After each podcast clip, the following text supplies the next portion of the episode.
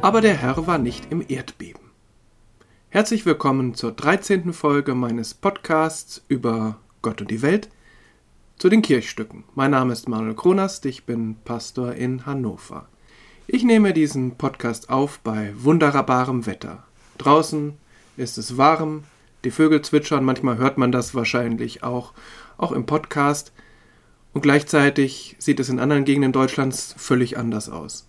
Das ist eine tatsächlich ganz schräge Gleichzeitigkeit, wie ich zumindest empfinde, dass in anderen Gegenden Deutschlands Menschen um ihr Überleben kämpfen oder zumindest darum kämpfen, irgendwie wieder in ihre Häuser zurückzukehren, irgendwas von dem zu retten, was ihnen wichtig ist, irgendwie auch eine neue Lebensperspektive oder überhaupt eine Lebensperspektive zu bekommen.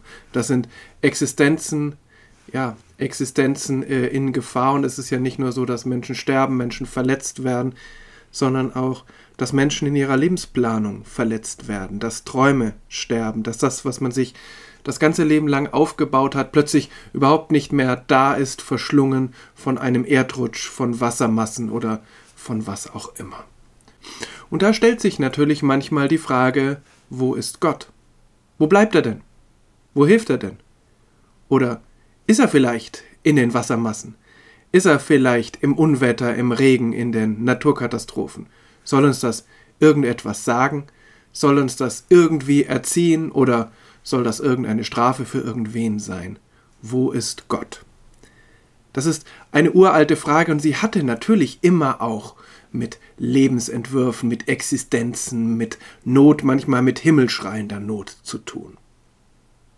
Im Alten Testament steht eine Geschichte, in der diese Frage ganz virulent wird. Es ist die Geschichte vom Propheten Elia, der Probleme hatte mit seinem Landesherrn, mit dem König Ahab, dem er eben sagte, was nicht richtig lief, was er eben hätte anders machen sollen und der dabei zugegebenermaßen auch nicht ganz zimperlich war und nun auf der Flucht war vor Ahab und dessen Frau Isabel.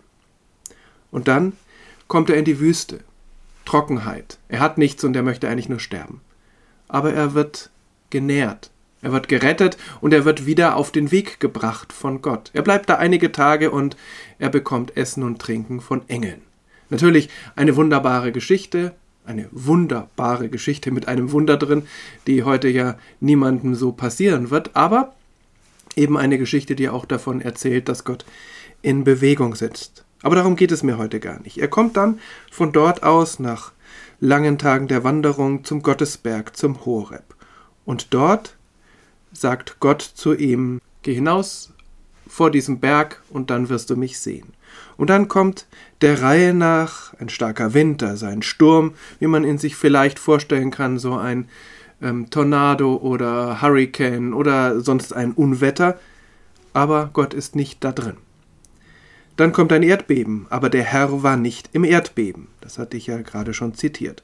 Und nach dem Erdbeben kam ein Feuer, aber der Herr war nicht im Feuer. Und nach dem Feuer kam ein stilles, sanftes Sausen. Als das Elia hörte, verhüllte er sein Antlitz mit seinem Mantel und ging hinaus und trat in den Eingang der Höhle.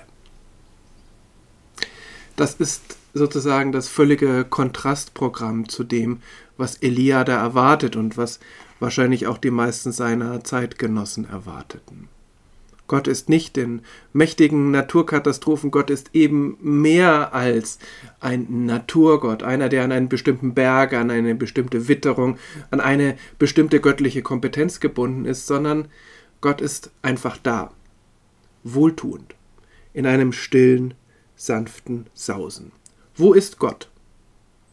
Diese Frage stellt sich für Elia nicht wirklich, weil er der Meinung ist, dass Gott immer dabei ist, aber er stellt sich die Frage, wie ist Gott und wie äußert er sich? Und dann ja doch, wo ist Gott? Ist Gott in dem, was zerstört, was Felsen zerschmettert, was Existenzen vernichtet, was ganze Landstriche ausrottet? Oder ist Gott in dem, was rettet? Zugegebenermaßen ist es keine besonders spektakuläre Rettung, es ist ein stilles, sanftes Sausen, aber es ist doch etwas Freundliches. Es ist etwas, was Elia dann dazu bringt, wieder zurückzugehen, weiterzumachen, seine Aufgabe weiter zu erfüllen und diese Aufgabe heißt ja, Menschen auf den richtigen Weg zu bringen. den König, die Königin, die Menschen in seinem Land, ihnen zu sagen, was Gott von ihnen erwartet oder, andersherum gesagt, was ihnen als Gesellschaft gut täte. Und so setzt dieses sanfte Sausen ihn in Bewegung, wie das etwas anderes vielleicht gar nicht getan hätte. Na gut, könnte man jetzt fragen, was soll das jetzt eigentlich? ähm, mehrere Jahrtausende später in einem ganz anderen Land, in einer ganz besonderen Situation. Was bringt es den Menschen, die dort ihre ganze Existenz verloren haben? Was bringt es ihnen, wenn Gott äh, ein stilles, sanftes Sausen ist? Wäre es nicht viel besser, Gott wäre ein Rettungsboot oder er wäre ähm, in diesem Fall eine Trockenheit oder äh, irgendetwas anderes, irgendetwas Mächtiges, etwas Kraftvolles, etwas äh, Weltverrückendes. Aber was soll ein stilles, sanftes Sausen? Klar, kann man sagen, das ist ein Beispiel für die Machtlosigkeit Gottes. Aber so wird Gott ja nicht geschildert an dieser Stelle. Es wird ja gesagt, dass Gott durchaus Macht hat. Dass Gott vielleicht in diesem Feuer, in diesem Erdbeben sein könnte. Natürlich ist er stärker als die anderen Götter, die im Feuer und im Erdbeben sind. Aber diese Stärke äußert sich eben nicht in noch größerer Zerstörung, in noch größerer ähm, Kraft und Energie und Macht. Zumindest nicht an dieser Stelle der Bibel. Diese Stärke äußert sich eben darin, dass Gott gut tut, dass Gott heilsam ist. Noch einmal die Frage, was soll das heute? Ich kann das gar nicht so genau sagen, denn letztlich muss das jeder und jeder auch für sich selbst beantworten.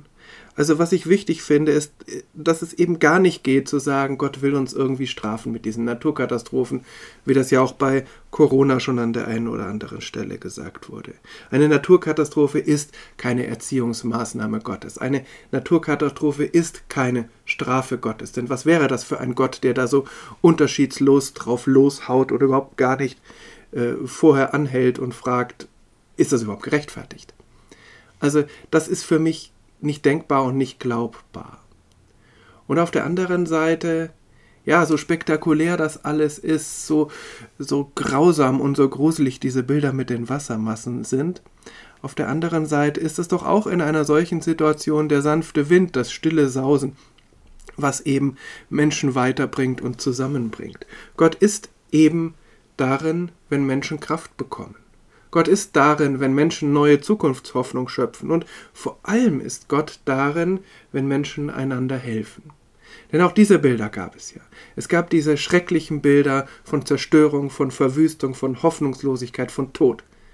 Aber es gab eben auch, und leider sind die natürlich nicht so medial präsent und so medienwirksam, gab es auch die Geschichten von Nachbarschaftshilfe, von aufeinander achten, von nochmal zurückgehen, wenn jemand nicht aus dem Haus rauskommt, so, sich selber zurückstellen, um andere, die nicht gehen können, die zu alt sind, die nicht beweglich sind, auch noch zu retten. Von Menschen, die aus allen möglichen Ländern oder Landstrichen zumindest Dinge spenden, um dort zu helfen. Vielleicht ist das manchmal zu viel, vielleicht sind das die falschen Sachen, aber es ist ein Zeichen dafür, dass es uns eben nicht egal ist, wie es anderen geht. Und das ist auch eine Art und Weise, wie Gott in dieser Welt unterwegs ist. Das ist eben auch das stille Sausen.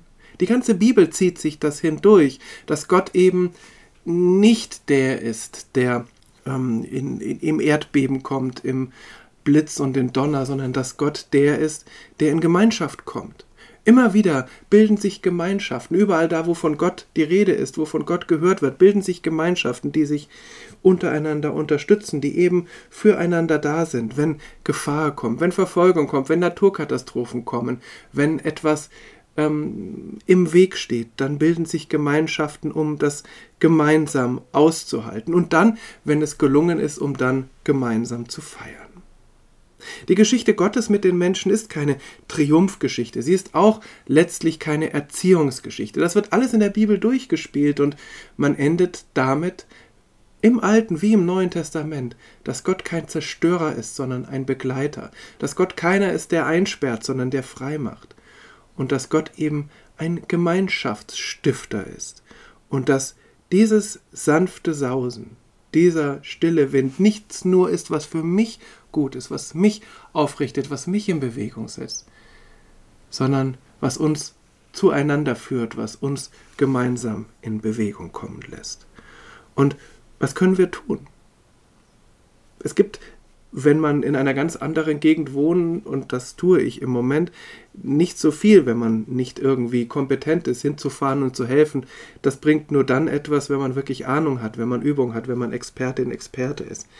Aber zu spenden oder auch mitzuhelfen, und zwar genau an der Stelle, wo wir sind, dass sich so etwas nicht wiederholen kann, dass das Möglichste getan wird, dass die Auswirkungen von Unwettern nicht so dramatisch oder so zerstörerisch sein müssen.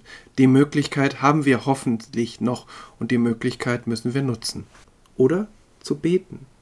Das ist etwas, was wir Christinnen und Christen als Hilfsmittel füreinander haben, wo wir zumindest darauf vertrauen, dass da etwas ankommt, dass eine Kraft weitergegeben wird. Oder ganz säkularisiert könnte man ja auch sagen, wenn man an andere denkt, dann ist man offen für das, was andere für Probleme und Nöte haben und dann setzt sich eine ganze Menge in Bewegung.